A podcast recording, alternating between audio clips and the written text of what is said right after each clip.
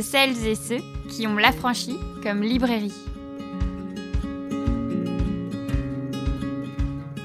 Aujourd'hui, dans l'Affranchi Podcast, nous recevons Dewey Bourguin à l'occasion de la parution de son ouvrage L'adoption internationale, mythes et réalités aux éditions Anakaona. L'autrice analyse les pratiques et les enjeux de l'adoption internationale dans une perspective antiraciste, anticapitaliste, décoloniale et féministe. Autant vous dire qu'elle était faite pour passer à la franchie. On la suit? Lecture. S'adapter, s'adopter, se dompter. Je suis une goutte, assimilée dans un torrent, dépassée par les événements et menée par les vents jusqu'en Occident. Égarée d'entrain et de vie, mon allure ne vaut qu'à demi. Page blanche à peine jaunie, deux parties inégales se jouent de mon désir d'être moi. Lis dans vos yeux pâles qui me figent orientale, vous avez la vue bridée, pas moi. Perdu parmi les miens, mon quartier est bien trop loin. Me réapproprier mes mots, trouver le repos. Raturer, effacer, réécrire mon histoire. Restaurer un livre aux chapitres oubliés. Fiction sans nom, mes mères de mots. J'étais, s'imagine. Je suis, se réalise. Je serai, s'imagine. Hey! Vous êtes à la franchie? Aujourd'hui, nous te recevons, euh, Joey Bourguin, pour euh, la publication de ton livre très très intéressant, L'adoption internationale, mythe et réalité, aux éditions Anna Kaona. Euh, c'est un essai euh, qui est paru en mai, qui euh, tombe à une période qui je pense est super intéressante, puisque en même, enfin à un mois de différé, on a sur les toiles une histoire à soi d'Amandine Gay, mm-hmm. dont tu es l'une des mhm. participantes. Euh, ce qui euh, est de ce fait euh, intéressant, c'est de pouvoir en fait mêler les différents médias pour parler d'une d'un sujet qui est très invisibilisé, mm. si je puis me permettre. C'est-à-dire que comme je te le disais en t'accueillant, grâce à toi, en fait, j'ai tout simplement découvert l'adoption internationale. Jamais n'étant pas concernée et n'ayant autour de moi pas de personnes concernées, je ne m'étais posé des questions sur comment ça se passe. Ce travail, si j'ai bien compris, tu l'as commencé euh, après ton séjour en Corée du Sud, euh, entre 2013 et 2015, et c'est vraiment en fait ce séjour sur place qui t'a amené un questionnement, mmh. qui a euh, de ce fait permis la réalisation de ce livre. Est-ce que tu peux un peu nous parler mmh. en fait de ce besoin d'écrire? Ton histoire et l'histoire de l'adoption euh, internationale. Bah, alors je vais reprendre, je vais rebondir un petit peu sur ce que tu dis sur l'invisibilisation de ce sujet en fait, puisque en fait ce sujet il n'est pas invisible, c'est juste qu'il est toujours euh, raconté d'une certaine façon. Euh, le sujet de l'adoption internationale, ça fait des dizaines d'années qu'en fait on en parle, mais qui en parle? C'est toujours les parents adoptants ou des spécialistes de l'adoption. Donc en fait, ce qui change avec cet essai, c'est euh, le changement de sujet. C'est-à-dire que on passe de euh, moi en tant qu'adopté, je passe d'un objet parlé à la troisième personne au sujet parlant, donc à la première personne qui me ressaisit de quelque chose, euh, voilà, qui m'impacte au premier chef en fait. Donc je pense que c'est plutôt ça, c'est le changement de paradigme ici qui va euh, peut-être euh, permettre justement de voir sous, un autre angle et dans une autre perspective le système de l'adoption internationale. Donc je pense qu'il est, il invisibilisé, mais il est invisibilisé euh, quand il est énoncé du point de vue des adoptés, je dirais. C'est plutôt ça le, contexte, on va dire. Après, euh, alors mon séjour en Corée du Sud, c'est vrai qu'il s'est fait donc de 2013 à 2015, et euh, c'est vrai que là-bas j'ai rencontré euh, des adoptés qui avaient politisé la question d'adoption internationale, donc principalement des adoptés euh, américains et scandinaves. Et c'est vrai que ça a été un vrai choc, tant sur le plan émotionnel qu'intellectuel. En fait, c'est ces rencontres que j'ai faites. Parce que jusque-là, je baignais moi-même dans les mythes que j'essaie de déconstruire dans cet essai, en fait. Et donc, ils m'ont vraiment permis d'ouvrir les yeux sur, euh, sur certaines choses, euh, sur le fonctionnement d'un système, sur des mécanismes euh, qui reviennent en fait. On pourra évoquer plus tard dans, dans cette discussion. Euh, donc en 2015, de retour en France, je me suis rendu compte à quel point ce sujet-là n'était pas évoqué donc de cette manière-là en fait, d'un point de vue ce que j'appellerais d'un point de vue critique et politique en fait. Et alors j'ai essayé à ma manière de, de, le visibiliser comme ça. Donc en 2015, j'avais organisé une rencontre à Lille déjà donc une rencontre publique avec une autre amie adoptée que j'avais rencontrée euh, en Corée du Sud, qui était elle d'origine danoise, qui faisait partie à l'époque d'un groupe, d'un collectif danois d'adoptés euh, politisés en fait. Et donc elle m'avait, on avait fait à deux une rencontre, et puis euh, voilà, le temps passant, j'ai pas, j'ai pas refait d'autres d'autres événements de ce genre. Mais il y a aussi le fait que j'ai rencontré, c'est aussi mon expérience militante en tant que, personne euh, donc euh, racisée, je me suis rapprochée aussi de d'autres militants euh, dans les milieux antiracistes et décoloniaux. Euh, j'ai eu aussi ce que j'appelle des rencontres au niveau de mes lectures, parce que pour moi, lire un livre, c'est aussi une rencontre d'une certaine façon, qui m'ont aussi permis de bah, d'étayer un petit peu plus mon discours et de faire le lien sur essayer de comprendre un peu mieux aussi euh, comment fonctionne euh, ben, le système de l'adoption internationale grâce à ces lectures en fait. Et, et, je me suis aussi rendu compte que dans ces milieux-là, les milieux antiracistes et décoloniaux, le, la question de l'adoption internationale était aussi un angle mort.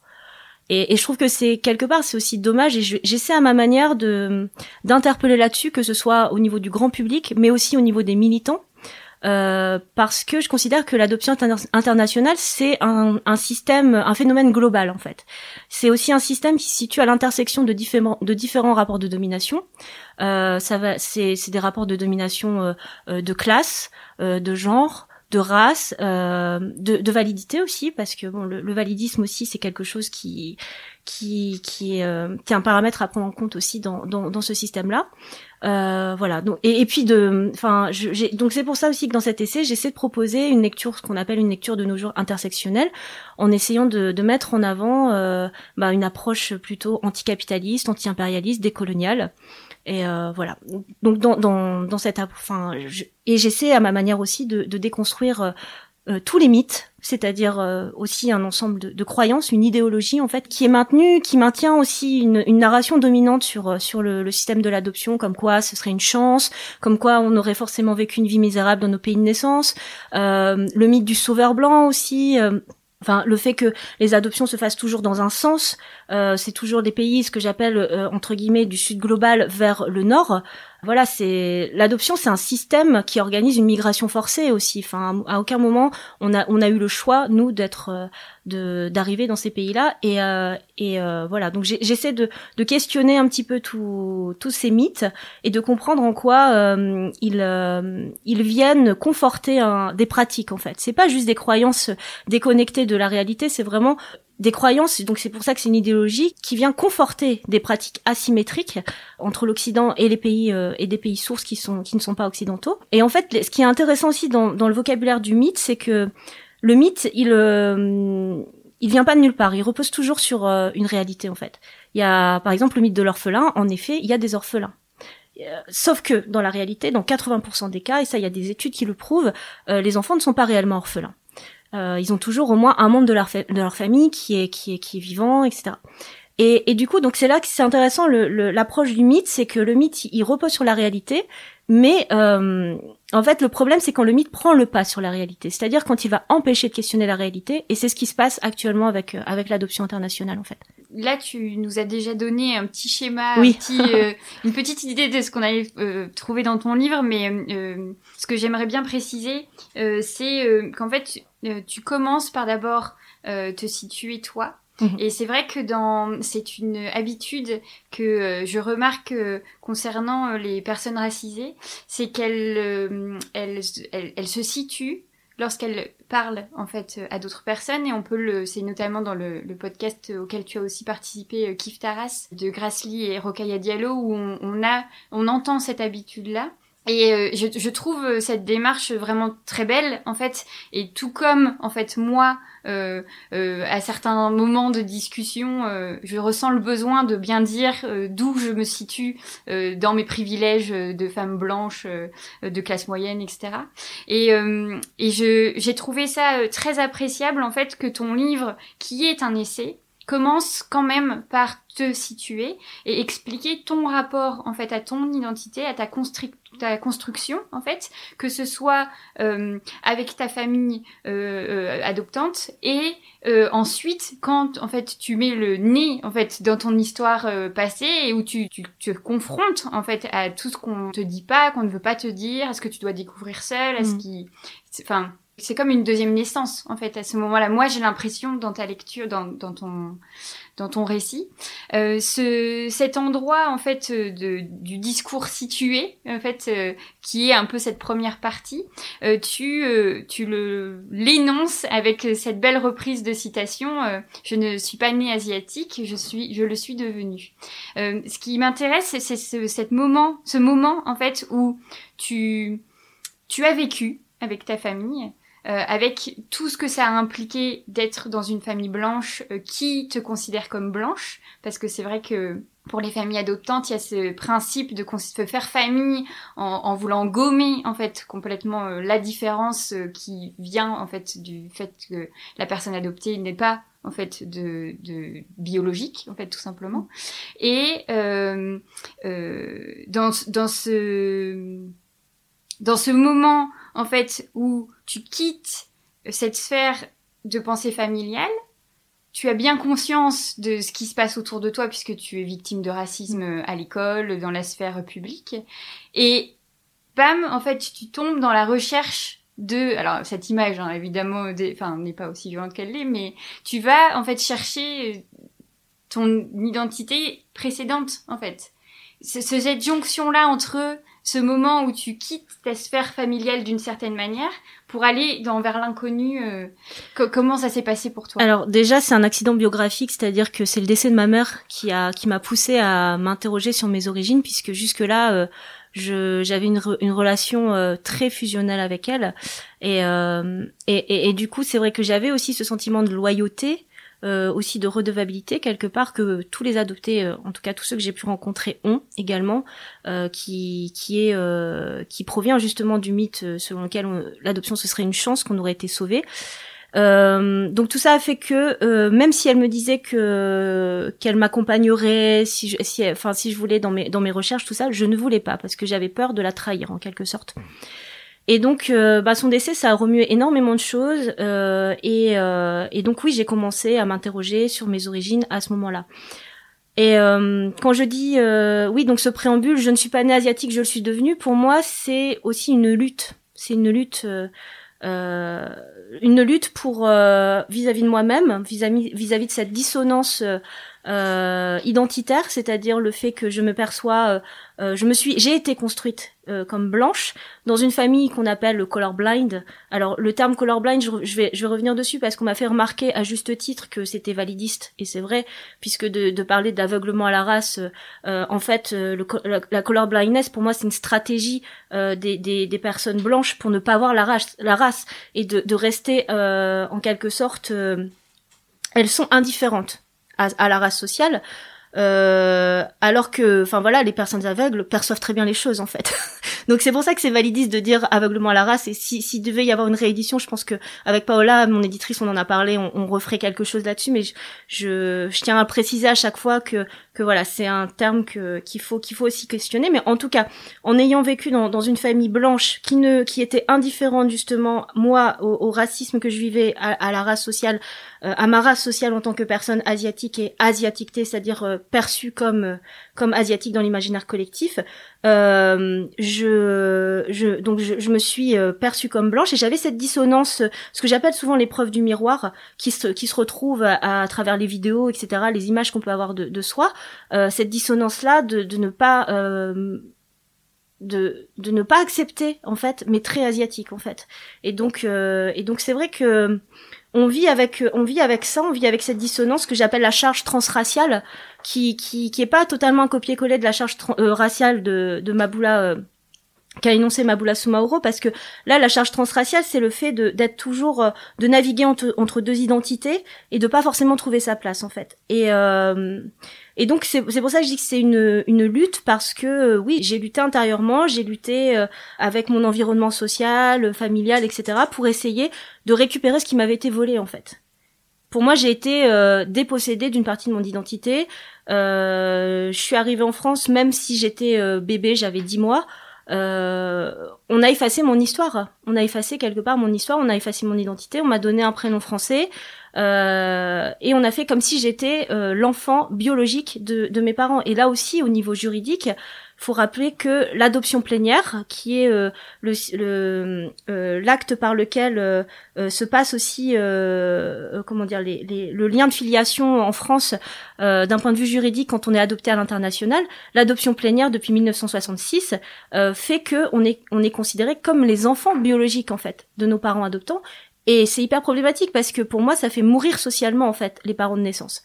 Il y a enfin voilà il y a une forme de nécropolitique derrière c'est-à-dire que on que les, les, parents de les parents de naissance sont morts socialement juridiquement pour satisfaire un désir d'enfant de la part des familles occidentales euh, et et, euh, et, et pour pour satisfaire aussi ce lien euh, euh, de filiation qui est donc exclusif parce que c'est la norme la norme de la famille et c'est aussi pour ça que c'est intéressant l'adoption internationale parce que ça permet même l'adoption tout court en fait ça permet de, de, de mener une réflexion sur ce que c'est que le faire famille l'affranchi vous aide à résister. Oh yeah. Lecture. Demandons-nous qui sont les productrices génitrices des enfants placés à l'adoption. Celles que l'on ne voit jamais, celles que l'on dissuade d'élever elles-mêmes les enfants qu'elles mettent au monde, les femmes du Sud global. Il y a de facto dans ce système une forme d'exploitation des corps des femmes racisées du Sud global, puisque l'adoption internationale se nourrit de l'incapacité et ou de l'impossibilité de ces femmes d'élever elles-mêmes leurs enfants, au lieu de chercher à corriger cette inégalité fondamentale. Dépourvue de ses atours idéologiques, l'adoption internationale apparaît presque comme une gestation pour autrui, GPA, à distance, une GPA marchandée et acceptable car externalisée hors de l'Occident. Cette comparaison avec la GPA se confirme avec des scandales comme les fermes à bébés au Sri Lanka dans les années 80, où des femmes étaient exploitées comme mères porteuses, ou celui du marché des ventres loués au Guatemala qui existait encore en 2007. L'adoption internationale est-elle une gestation pour autrui qui, parce qu'elle ne dit pas son nom, est qualifiée d'acceptable et parée de vertus morales et religieuses, en particulier chrétiennes? En France, ou plus globalement en Occident, beaucoup de familles chrétiennes traditionnalistes adoptent des enfants, en faisant notamment appel à des organismes d'adoption privés de confession catholique ou protestante. Et il me semble paradoxal, pour ne pas dire ironique, que ces mêmes familles adoptantes déploient autant d'énergie à s'opposer à la légalisation de la PMA et GPA en Occident. Là encore, on voit à quel point le droit des unes repose sur le non-droit des autres, à commencer par celui de faire famille. L'affranchi podcast. La librairie chez vous. Et puis cette lutte, en fait, elle se positionne aussi par rapport à un universalisme ambiant en France notamment qui fait que, pour moi, c'est un universalisme que je qualifierais de dogmatique, c'est-à-dire qu'on ne peut pas être autre chose que français, en fait. Mais ça, pour moi, c'est un point commun avec toutes les personnes racisées ou immigrées première, deuxième, troisième, génération. C'est-à-dire que euh, on ne peut pas revendiquer des droits identitaires. enfin, on ne peut pas être autre chose que français. Euh, et et moi justement, je, je c'est pour ça que je dis que c'est aussi une lutte, euh, dans le sens où oui, je, je, je, je revendique ce droit-là à dire que je, je suis autre chose que française et que j'ai une identité qui est plurielle en fait. Mhm. Voilà. Et c'est en fait euh, très beau. En fait, de se s'imaginer avec euh, tous ces endroits de de naissance, de, de, c'est compliqué, je trouve, de quand on est euh, euh, bah ici, voilà, on est dans un endroit qui déconstruit beaucoup, qui tente de reconstruire autrement, qui réfléchit en fait euh, au système euh, actuel et ce système très, enfin, qui est représenté par les dominants, les oppresseurs, etc. Et et en fait, moi, quand je lis ton essai euh, et ton parcours, je me dis juste, mais en fait, euh, ça devrait être des parcours qui sont tellement valorisés, plus qu'effacés. C'est-à-dire que tout ce qui a été vécu avant devrait être euh, accessible. Moi, quand je lis qu'on t'interdit une partie de ton dossier qui existe parce que c'est noté confidentiel, mais c'est une colère qui monte, c'est de me dire mm. quelqu'un sur cette planète a accès à cette information. Plusieurs personnes, même c'est tout un système. C'est pour ça aussi que c'est important euh, de rappeler qu'il y a une privatisation qui se fait au niveau de bah, des, des, organismes d'adoption. En fait, mhm. moi, moi, euh, ceux qui ont mon dossier, c'est euh, Holt. Donc Holt, c'est le nom euh, de l'agence d'une agence d'adoption américaine. Donc c'est une agence d'adoption américaine qui a, qui a mes données personnelles et qui me refuse l'accès à une partie euh, confidentielle de, mon dossier. Et pour rappel, Holt, mais j'en parle aussi dans l'essai, d'un point de vue historique, c'est euh, donc un couple évangéliste américain euh, blanc qui, qui à la fin de la guerre de Corée, donc au début des années 50, sûrement mu par le complexe du sauveur blanc, on voulait, on voulu donc donc sauver des enfants métis en fait, issus de bah, de relations euh, voilà durant la guerre de de Corée entre des GI et des femmes sud-coréennes. Et donc ils ont adopté comme ça, ils ont eu, il y a une droit, euh, une, un, un décret euh, au Congrès américain qui a été voté pour leur permettre donc en 1955 d'adopter huit enfants métis. Et à partir de là, ils ont décidé de monter leur business en fait de monter leur, leur agence d'adoption, de continuer à sauver des enfants.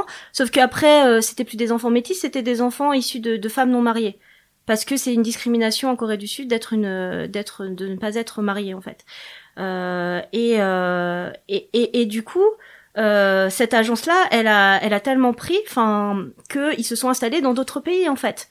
Ils, Holt, on les retrouve aussi dans la dans l'opération Baby Lift en 1975 au Vietnam. Enfin voilà, ils, ils, sont dans plein de dans différents pays, euh, dans ce qu'on appelle les pays sources, d'où partent les, les enfants adoptés quoi. Donc c'est hyper problématique aussi ce côté, euh, ce que j'appelle un côté très colonial aussi, c'est-à-dire de la mission civilisatrice. On va sauver des enfants parce que eux ne sont pas capables de le faire. Et puis aussi, euh, j'aime bien parler aussi de, de, droit parce que pour moi l'adoption internationale c'est un préjudice, contrairement à ce que ce qu'on ce qu'on peut entendre de dire c'est une chance, on a sauvé un enfant. Euh. et puis tout ça, ces mythes-là, ce sont des dispositifs de silenciation aussi, puisque en fait sous sous sous, sous la phrase euh, c'est une chance, donc de quoi tu te plains donc sous-entendu, tais-toi, en fait. Mm. C'est ça le, le truc. Et, euh, et moi, j'aime bien utiliser le terme de préjudice parce que ça permet de montrer aussi que euh, nous n'avons pas accès à certains droits, donc le droit euh, à nos origines, euh, le droit de connaître nos antécédents médicaux, euh, le droit de pouvoir euh, se reconnecter à une partie de notre identité, parce qu'il y a des, des, des, des, adoptés qui ne peuvent pas retourner tout simplement dans leur pays de naissance parce qu'ils n'ont pas les moyens financiers, ou même ça a un coût émotionnel. Et, et aussi en termes de droit, c'est important de rappeler que ce qu'on appelle le droit à faire famille, euh, le droit d'avoir un enfant, euh, qu'on entend beaucoup notamment en ce moment avec euh, dans le cadre de la PMA, etc. Ce droit-là, c'est un droit, en tout cas dans les pays occidentaux, qui repose sur le non-droit, en fait, d'autres familles dans les pays non occidentaux, qui sont séparées de leur enfant, qui sont incapacités, mais par tout un tas de facteurs socio-économiques, etc., qui sont incapacités à garder leurs enfants, en fait. Donc il faut savoir, pour moi, c'est, c'est, c'est non seulement c'est un droit qui se fonde sur un non-droit, mais c'est également un rapport de pouvoir colonial pour moi. Mais c'est exactement ce que tu énonçais, euh, où en fait l'adoption internationale repose sur différents liens de domination. en mm, fait, c'est plus et c'est comme ça que ton livre se construit, puisque j'aime bien toujours expliquer un peu comment euh, la réflexion est menée. C'est-à-dire qu'après ce point euh, sur te, toi, en fait, tu prend le temps de nous expliquer en fait ce qu'est l'adoption internationale, euh, sur quoi c'est construit, comment ça s'est construit, qui régit un petit peu tout ça. Et c'est euh, très bien expliqué avec euh, un glossaire qui permet en effet de mettre en lumière les termes que l'on a un peu l'habitude d'entendre et que tu prends le temps de nous expliquer avec voyez il y a un bagage en fait théorique qui est très appréciable donc merci pour ça ce qui permet en fait de bien situer le, le discours et de savoir en fait euh, euh, où on se situe dans la parole. Et je sais que voilà cette, cette euh, idée de nommer, c'est faire exister. Donc bien nommer, mm. c'est bien faire exister. Donc c'est être voilà. Et donc dans dans cette deuxième partie, ce qui est vraiment mis en lumière, c'est ce système de domination et notamment comment en fait l'adoption internationale a été créé pour l'Occident, pour ce fameux Nord. Donc c'est vrai que tu parles du Nord et du Sud comme étant les deux grosses entités, le Nord ayant le pouvoir et le Sud étant le pays, les pays sources, euh, que c'est toujours, et je ne m'étais mais jamais fait cette réflexion, que c'est toujours dans un sens, mm. c'est-à-dire que c'est toujours le Nord qui adopte les enfants du Sud, mais le Sud euh, n'adopte pas les enfants du Nord, euh, et que on est dans une technique dans un rapport de euh, monétaire aussi. Ouais, c'est une transaction monétaire. C'est une transaction, c'est ça. Mm. C'est-à-dire que contrairement à l'adoption nationale où ça n'est pas le cas, euh, et donc où les enjeux peuvent être peut-être euh, sans doute différents, ici, euh, on est sur voilà comme enfin, j'ai appris quand même que les enfants ne valaient pas la même chose, ne valaient pas la même chose d'un pays à un autre. Mm. C'est moins cher de d'adopter du Mexique, par exemple, Mm. enfin, Que la Russie, oui. que la Russie. Mm, mm, Moi, il y a mm. des choses comme ça où Mm. je me dis, mais comment euh, on a pu pondre? Parce que, enfin, des fois, ça paraît euh, complètement euh, euh, risible en fait. La Convention de La Haye, qui doit protéger euh, le, les intérêts supérieurs de l'enfant, alors qu'en fait, on les monétise. Mhm. Enfin, je veux dire, il y a quelque chose qui va pas. Mm. Donc c'est typiquement, en fait, un exemple euh, flagrant de capitalisme euh, et de patriarcat, parce que euh, dans tout, de- tout ce qu'on peut mettre dans ton comme adjectif sur ton essai, c'est qu'il est aussi féministe, hein, euh, qu'il per- permet aussi de resituer la place des femmes dans toute cette histoire. Et donc, euh, quand tu décides de te lancer en fait dans cette euh, aventure qui est l'écriture de ce livre, Comment en fait tu as réfléchi à cette deuxième partie? Parce qu'évidemment tu voulais révéler ces systèmes de domination, mais j'imagine que ça a été un chemin euh, assez compliqué parce qu'il a dû falloir te renseigner énormément et, et aller chercher des informations qu'on dévoile pas quand même dans le journal du coin quoi. Oui, alors bah c'est c'est euh, en fait ce- cet essai j'ai pas mis si longtemps que ça à l'écrire parce que les idées je les avais déjà. Ça faisait bah, depuis 2015 en fait que je réfléchissais sur euh, sur ce sujet et j'ai commencé à l'écrire euh, euh, fin octobre, début novembre de l'année dernière en fait. Ah oui. Ouais. et euh, et en fait je l'ai proposé à mon éditrice euh, euh, fin janvier. Voilà. D'accord. Ah oui, ça a été. Ouais, euh, ça a été très très rapide et comme c'est une petite maison d'édition, c'est vrai qu'elle a pu euh, très vite me enfin voilà, euh, elle ça lui a plu parce qu'elle s'y rec- reconnue aussi en tant que, que femme noire métisse Mhm. et euh, et et, euh, et puis euh, comme elle a elle avait pas euh, enfin voilà, elle, elle avait euh, ce qu'elle me disait, ouais voilà, ça tombe bien parce que euh, bah par- vers le mois de juin, voilà, j'ai j'ai entre guillemets un trou et euh, voilà pour euh, pour euh, pour éditer euh, pour publier ton livre. Donc voilà, ça allait super vite. Euh, comment j'en suis venue à ça? Bah, à, la, à la base, c'est parti d'une volonté de faire un article sur euh, l'adoption internationale comme système colonial. Et, euh, et ça m'a amené à réfléchir à des mythes, à des croyances en fait. Et donc au début d'un article de 16 pages, ça a pris, ça a pris, ça a pris progressivement. Et, euh, et voilà, donc ça, enfin, je sais pas quoi dire d'autre que oui, cet essai, je, je l'ai construit aussi comme un outil. D'où le chapitrage par mythe, parce que je, je me, enfin, je pense que bon, il a pas pour but d'être exhaustif, il a pour but de questionner avant tout, de, de lancer des pistes et que permettre à tout à chacun de, de s'en saisir en fait. C'est vraiment ça. C'est pour ça que je, je l'ai construit, je l'ai écrit et euh, et puis le, le glossaire aussi hyper important parce qu'on est tellement à l'heure actuelle euh, dans des discussions où les, les gens ne se comprennent pas parce qu'ils n'ont pas le même, ils utilisent des mots vides de sens en fait. Euh, je pense par exemple, on parle de d'universalisme, de laïcité, de valeurs républicaines. Voilà, ça, ça revient tout le temps dans les médias. Mais c'est quoi clairement? Qui le définit? Enfin, et, et on voit très bien que dans la pratique, ça, ça n'a, la pratique euh, vient contredire les discours politiques qu'on a sur sur ces sur ces sur ces mots-là. Donc c'est pour ça que pour moi c'était important de mettre un glossaire au moins pour mettre à plat et euh, et vraiment entamer une discussion et que tout le monde soit d'accord en fait Mhm. sur les mots qu'on utilise, qu'on soit clair sur les mots qu'on utilise pour pouvoir vraiment ensuite échanger et qu'on soit sur le même plan euh, de, de communication en fait.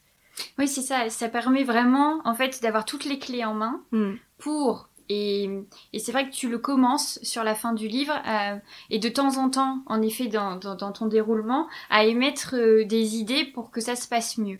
Mm. Mais je me demande, est-ce que ça peut vraiment mieux se passer C'est-à-dire, est-ce que l'adoption internationale doit persister en fait? Est-ce que vraiment ce parce que quand tu tout ce qu'on lit en fait dans ton essai, ça montre bien que même si euh, je je pense sincèrement que l'amour des parents euh, adoptants, que cette envie, même si euh, il y a derrière un discours, enfin des pratiques coloniales, etc.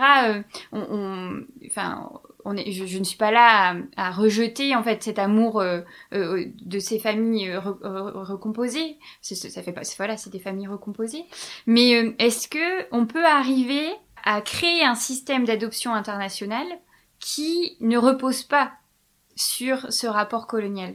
C'est-à-dire, est-ce que dans, enfin parce que c'est c'est quand même un, ce principe d'extraction de l'enfant de son pays de naissance pour aller dans un pays occidental où il a aucun repère, même aussi petit qu'il soit en fait, euh, euh, lui faire euh, complètement ce principe d'acculturation de et de devoir le, le, le, faire, le rendre français en fait comme on attend. L'assimilation. Oui, voilà, mmh. l'assimilation. Enfin, il y a tout un process qui est quand même mis en place pour pour que cet enfant soit une page blanche euh, sur laquelle on peut tout réécrire. Mm. Et en fait, j'ai beau réfléchir et me dire euh, et, repenser complètement euh, tout ça, je me dis mais est-ce que vraiment on peut arriver à respecter les droits de l'enfant dans un système d'adoption internationale?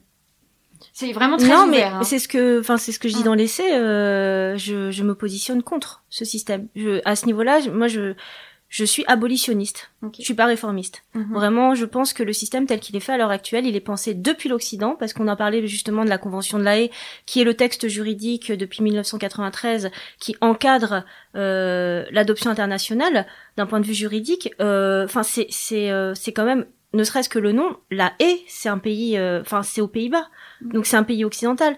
Enfin, c'est là où on voit aussi que euh, l'adoption internationale, donc comme tu l'as, tu l'avais dit tout à l'heure, c'est pensé pour les occidentaux, mais c'est pensé depuis l'Occident mhm. en fait. Et donc on impose une façon d'adopter qui qui est synonyme de séparation définitive, qui est synonyme de filiation exclusive.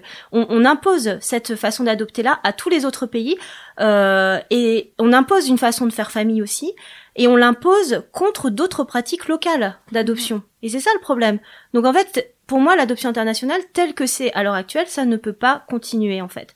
Et je pense que c'est pour ça aussi qu'il faut, il faut, pour moi, il faut l'arrêter et relocaliser l'adoption, c'est-à-dire revenir à des pratiques d'adoption euh, dans le cadre de familles élargies, euh, où euh, où il y aura toujours un lien qui va qui va être maintenu avec la famille d'origine, un lien qui va être maintenu avec la culture, avec la communauté. Comme tu l'as dit, c'est une extraction. En effet, c'est de l'extra, c'est de l'extractivisme. On parle d'extractivisme pour les ressources. Euh, euh euh, euh, les, les, les, ressources naturelles, mais pour moi, c'est de l'extractivisme hum, enfin, de, ressources humaines, si on veut, mhm. quelque part. On, on, on, on retire, on, on, détricote un, un, un, un, tissu social, familial, communautaire, en retirant un maillon, finalement. Sachant que pour la Corée du Sud, c'est quand même flagrant, il y a, il y a eu quand même 200 000... 200 000 adoptions, ce qui est énorme, quoi. Euh, donc il y a une forme de pillage aussi quelque part, je pense, des, enfants, de la jeunesse, quoi, en quelque sorte, de, ces pays-là. Donc en fait, c'est aussi pour ça que c'est intéressant de, questionner le système tel qu'il fonctionne pour euh, pour amener à, amener à réfléchir à, la famille et voir aussi comment. Euh, bah, J'ai un chapitre sur l'occidentalisation, ce que j'appelle l'occidentalisation de du faire famille et de l'adoption. Comment finalement des schémas occidentaux sont venus s'imposer comme ça, par exemple à Madagascar, où euh, des femmes se séparaient de leurs enfants en pensant euh, qu'elle garderait un lien puisque mm. l'adoption locale se passe comme ça en fait là-bas. Récemment, j'ai appris par une adoptée qui m'a contacté, euh, euh, qui est d'origine chinoise, qui m'a dit qu'en Chine aussi c'est assez incroyable. en, en la Chine donc a, a voté une loi en 1991 pour faciliter l'adoption internationale et en fait depuis cette loi euh, les employés euh, euh, voilà des, des, des, agences d'adoption qui sont en lien avec le parti communiste vont séparer des enfants qui ont été placés dans d'autres familles en fait. Tu vois donc elle, elle, a, elle a par exemple elle a, elle a rencontré une fille qui a qui a eu connaissance de son histoire personnelle. Cette cette fille quand elle était bébé avait été donnée à une femme qui pouvait pas avoir d'enfant dans un village, tu vois. Mais du coup, il y avait toujours le lien qui se faisait avec la famille de naissance. Elle est restée un an dans sa famille, euh, donc adoptive du coup.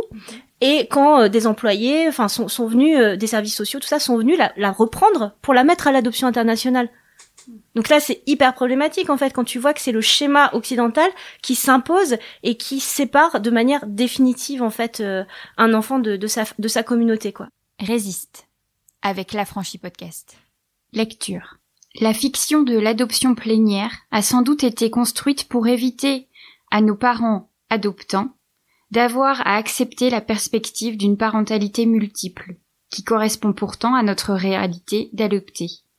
Même lorsque la trace de nos parents biologiques est perdue. Car oui, nous avons bien au moins trois parents, deux parents biologiques et une ou deux parents adoptants. Nier cela, c'est perpétuer une fiction, vouloir gommer les prémices de nos histoires pour irrémédiablement froisser nos pages d'un point de vue identitaire et psychologique. Si le parent adoptant impose une vision exclusive de la parentalité, Yale s'expose potentiellement à un conflit si leurs enfants s'intéressent à leurs parents de naissance. Tout ce fonctionnement euh, est problématique du début à la fin, mm. parce que même dans les pays sources, comme euh, tu l'appelles, euh, les appelles, en fait, on se rend compte qu'il y a des personnes, et notamment dans le personnel soignant, en fait, qui est là pour euh, persuader en fait les femmes euh, euh, qui ne pourraient pas garder leur enfant ou qui parce qu'il faut quand même penser qu'en Corée du Sud il n'y a pas d'aide à l'enfance en fait il n'y a mm. pas d'aide sociale à l'enfance de protection de protection, ça. et donc il n'y a pas d'accompagnement non plus de ces mères qui sont probablement célibataires qui sont peut-être sans ressources qui mm. sont enfin qui connaissent en fait une vie avec des difficultés et donc à qui on dit bon en fait, pour le bien-être de ton enfant, laisse-le partir. Et puis, tu le dis, qui montre même des photos, De, de, de familles euh, idéales occidentales, quoi. Donc, il y a une persuasion en interne, en fait, de laisser partir ses enfants, euh, en culpabilisant les mères euh, mm. de ne pas pouvoir leur apporter la vie aussi belle que des occidentaux. Et donc, tout ce système est hyper profond, mm, en fait. Mm, Et donc, c'est vrai que, enfin, au final, ma question tout à l'heure était une fausse question parce que on peut pas reconstruire quelque chose qui est pourri autant de l'intérieur en fait. Je pense en effet. Et j'ai écouté euh, une interview d'Amandine Gay euh, qui euh, essayait d'être de proposer d'autres choses positives autour de l'adoption internationale et, elle émettait le doigt sur ce le fait que et peut-être que tu en parles aussi s'il faut s'avouer que ton essai est très très vaste donc j'avoue que je, je, je n'ai peut-être pas en tête exactement toutes tes idées, mais, mais tu vas me dire si, si ça te paraît aussi, aussi intéressant. C'est, euh, on pense toujours que l'enfant doit être arraché de son pays pour venir en Occident. Mais en fait, toute l'idée plutôt des familles d'aller aux enfants. Est-ce que, alors, j'avoue que là pour le coup, euh, je, c'est une idée qu'elle défend et qui, euh, qui me questionnait parce que je me disais, mais c'est vrai en fait, pourquoi est-ce que c'est pas des gens des familles qui iraient se faire dans les autres pays. Et je, là vraiment, c'est c'est une idée que que j'ai que j'ai entendue tout à l'heure et tu veux dire des familles euh, occidentales qui iraient vivre sur place, qui seraient obligées en fait pour pouvoir adopter un enfant d'aller vivre euh, si c'est pas bah, c'est ce qui se passe euh, au Malawi par exemple, là où Madonna a adopté, sauf qu'elle elle a eu un passe droit en versant je sais plus combien de millions pour, voilà pour créer un organisme mm. humanitaire. Donc mais je crois qu'au Malawi, oui, t'es obligé de rester plusieurs mois sur place. Mais moi j'ai je suis sceptique par rapport à ça parce que euh, je pense que des occidentaux qui iraient vivre dans un pays non occidental euh, risqueraient de reproduire encore des rapports de domination sur place et, euh, et, et ce, ce que j'évoque aussi dans l'essai, c'est la fétichisation des enfants racisés, que qu'on soit adopté ou métis. Il y a aussi cette image euh, selon laquelle euh, on serait dans une société post-raciale, c'est-à-dire qu'il y aurait plus de racisme parce qu'on a adopté, on n'est pas raciste, parce qu'on a un enfant métis, on n'est pas raciste. Et en fait, du coup, ça empêche de questionner le racisme intrafamilial. Et, euh, et je pense que du coup, pour moi, ce serait problématique quand même que des occidentaux qui se soient pas posé la question bah, du racisme qu'eux-mêmes, parce que c'est un leurre de dire qu'on n'est pas raciste. On vit dans, un, dans une société raciste, donc potentiellement on peut l'être si on se questionne jamais dessus. Euh, donc du coup, d'aller comme ça, vivre dans un pays avec les moyens euh, financiers qu'on a, souvent beaucoup plus élevés, euh, et puis les, clichés qu'on peut avoir, parce que bon, le choix aussi euh, d'adopter en Afrique, en Asie, en Amérique latine, pour moi, c'est un choix qui qui est pas anodin. C'est souvent lié aussi aux clichés qu'on peut avoir sur ah ben l'enfant africain il va être comme ça, l'enfant asiatique il va être comme ça. La poupée chinoise qu'on appelle le syndrome de la Chinese doll, euh, on va plutôt adopter des filles euh, asiatiques parce que voilà c'est des c'est des petites poupées c'est voilà c'est c'est c'est c'est vraiment fétichisant en fait mm. c'est on, on chosifie des enfants en fait euh, donc pour moi aller sur place non. Tu serais reproduire Ah, pour moi, non. Et... puis, et puis, et puis, il y a ce risque de, de encore faire preuve d'orientalisme et tout. Enfin, de, enfin, je sais pas. Je, non, pour moi, c'est pas. Je suis hyper sceptique par rapport à ça. Pour moi, clairement, c'est pour ça que je, j'ai aucun problème à dire qu'il faut arrêter ce système tel qu'il mhm. est et qu'il n'y a pas de, il n'y a pas de, de solution là pour l'instant. Euh, enfin. Mais mais après je pense quand même euh, je pense quand même aux enfants et aux adolescents adoptés qui voilà je, je, pense à eux en priorité aussi quand je fais cet essai. À tous ces jeunes euh, qui ont qui sont isolés comme moi j'ai pu l'être et comme d'autres adoptés l'ont été euh, et, et c'est pour ça qu'il faut vraiment bouger les choses. Il y a un sentiment d'urgence là que ça peut pas continuer comme ça en fait. On peut pas continuer à se voiler la face sur ce que c'est que le système de l'adoption internationale. Il va falloir que les parents adoptants prennent leurs responsabilités aussi qu'ils arrêtent de se culpabiliser et de d'être dans ce sentiment là de culpabilité, ça ne fait pas avancer en fait. Ça, et, et c'est pour ça aussi que j'aime bien faire le lien avec d'autres systèmes d'oppression comme le racisme, où quand on parle de, on dit à une personne blanche, bah ce que t'as dit c'est raciste, euh, elle commence à dire oh euh, non euh, non c'était pas mon intention, mais l'intention on s'en fiche en fait parce que l'intention c'est recentrer encore sur la personne. Nous ce qu'on veut c'est décentrer il faut décentrer et pour ça il faut il faut il faut arrêter de regarder son nombril et faire moi moi moi c'était pas mon intention mais on s'en fiche franchement. Donc euh, pareil pour les pour les parents euh, ok c'est un acte d'amour de générosité ok peut-être oui c'est vrai. D'ailleurs moi-même je, je, suis la première à dire que j'ai vécu dans une famille aimante qui j'ai été chanceuse non pas d'avoir été sauvée d'une vie misérable mais d'avoir été euh, vécue dans une famille où, où j'ai pas vécu de violence j'ai pas vécu d'agression j'ai pas vécu de pédocriminalité je et et c'est juste justement cette, cet amour que j'ai reçu, cette bienveillance que j'ai reçue qui m'a permis d'acquérir aujourd'hui une stabilité affective, émotionnelle, intellectuelle, qui me permet de justement critiquer le système et de prendre du recul sur ce que c'est. Et, euh, et, et, et, du coup, euh, et du coup, je pense que c'est aussi aux parents adoptants de euh, de prendre leur part de responsabilité. C'est pour ça que c'est important de les mots sont importants parce que la culpabilité, on reste dans une lecture individuelle, très morale, où ça ne fait pas avancer les choses, alors que la responsabilité, c'est vraiment penser quelle est sa place dans le système, quelle est sa place, quel est son rôle, qu'est-ce que, quels sont nos intérêts en fait. Et, euh, et à partir de là, là, on pourra peut-être commencer à discuter et à réfléchir ensemble sur ce qu'on peut faire pour aider et accompagner au mieux les, adopter. Parce que moi, je pense en priorité, comme je disais, aux jeunes et euh, vraiment faire en sorte de, les accompagner au mieux et de les faire sortir de ce sentiment euh, d'isolement et euh, qui peut provoquer aussi beaucoup, enfin souvent des, des problèmes aussi au, niveau de la santé mentale. La santé mentale chez les adoptés, c'est aussi quelque chose qui n'est pas assez pris en compte. Quand je parlais de la dissonance euh, identitaire tout à l'heure, mais euh, mais il y a, y a d'autres choses qui rentrent en jeu euh, et, et, et pour moi le personnel soignant à l'heure actuelle n'est pas en capacité de prendre de prendre en charge comme il le faut les personnes adoptées, qu'elles soient enfants ou adultes il y a, y a, vraiment des défaillances à ce niveau-là en fait. Et je pense que là aussi les adoptés ont leur place ont leur rôle à jouer. Euh, pourquoi pas pour former hein, des, des personnels soignants sur ces questions-là ou accompagner être pourquoi pas des référents aussi pour les enfants adoptés. Donc voilà, il y a, y a, énormément de choses à penser et, euh, et on en est qu'au début et euh, mais euh, voilà, je, je, je, suis quand même optimiste et d'ailleurs la conclusion, euh, bon, sans sans spoiler pour autant, mais je je, je termine quand même sur une note optimiste en mm. disant que le, le, principal, c'est de, de s'organiser collectivement aussi. C'est important de sortir de l'isolement, de faire des liens entre nous, entre adoptés, euh, d'où l'importance de la non-mixité aussi, parce qu'on en parle aussi beaucoup, la non-mixité euh, qui, qui est beaucoup critiquée par, euh, notamment par des politiciens comme Blanquer et tout, enfin comme nos ministres en fait, comme le gouvernement quoi. Mais du coup la non-mixité, c'est pas une fin en soi. Il faut toujours le rappeler, en fait. C'est pas notre but, c'est pas de vivre dans une société ségrégée. De toute façon, elle l'est déjà. La société, elle est déjà ségrégée. Il y a déjà des inégalités. Notre but, avec la non-mixité, c'est euh, l'outil. C'est un outil pour euh, gagner en pouvoir d'agir, en fait, pour gagner en confiance en soi.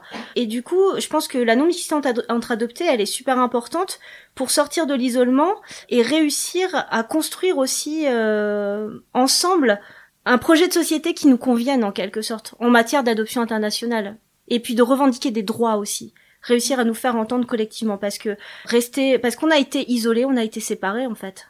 En tant que personne racisée euh, élevée dans des familles blanches euh, clairement on n'était pas voué à rencontrer d'autres adoptés ou euh, ou à revendiquer des, droits collectivement quoi.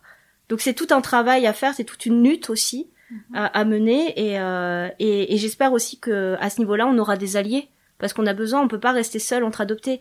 Et c'est pour ça aussi qu'on a besoin de, de soutien, d'alliés euh, euh, qui ne sont pas adoptés et qui vont euh, qui vont pouvoir promouvoir, bah là comme ce soir, hein, une parole d'adopté qui soit pas euh, celle que l'on entend toujours sur l'adoption, quoi. C'est ça. Et ce qui est très chouette, c'est que maintenant on sait qu'il y a un livre, voilà, qui, qui non mais c'est un outil C'est un outil euh, qui permet d'être puissant sur ce sujet-là. C'est-à-dire que pour et les personnes euh, directement concernées et ces fameux les fameuses alliés euh, mm. qui peuvent entourer cette lutte, c'est aussi une façon d'être bien équipé en fait, puisque c'est un bel outil qui nous met les bons mots, la bonne histoire, le, enfin voilà, ça nous met sur la bonne voie en fait de la déconstruction pour en effet après quand tout ça, toute cette aventure euh, collective aura eu lieu, permettre euh, de repenser euh, l'adoption internationale. Donc merci beaucoup pour tout ça. On pourrait continuer pendant très longtemps. merci beaucoup Tui pour cette discussion. Merci à toi Sony. Alors, heureuse vous venez d'écouter un épisode de l'Affranchi Podcast en compagnie de Joui Bourguin à l'occasion de la parution de son ouvrage L'adoption internationale, mythes et réalités aux éditions Anakaona.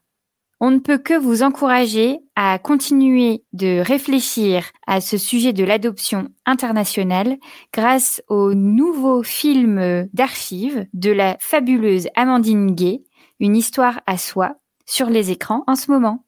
À bientôt! L'affranchi podcast, c'est à la réalisation, Soazic Courbet. À la prise de son et au montage, Emmanuel Vacher. Si tu réalises que la vie n'est pas là, que le matin tu te lèves sans savoir où tu vas, résiste, prouve que tu existes avec l'affranchi podcast.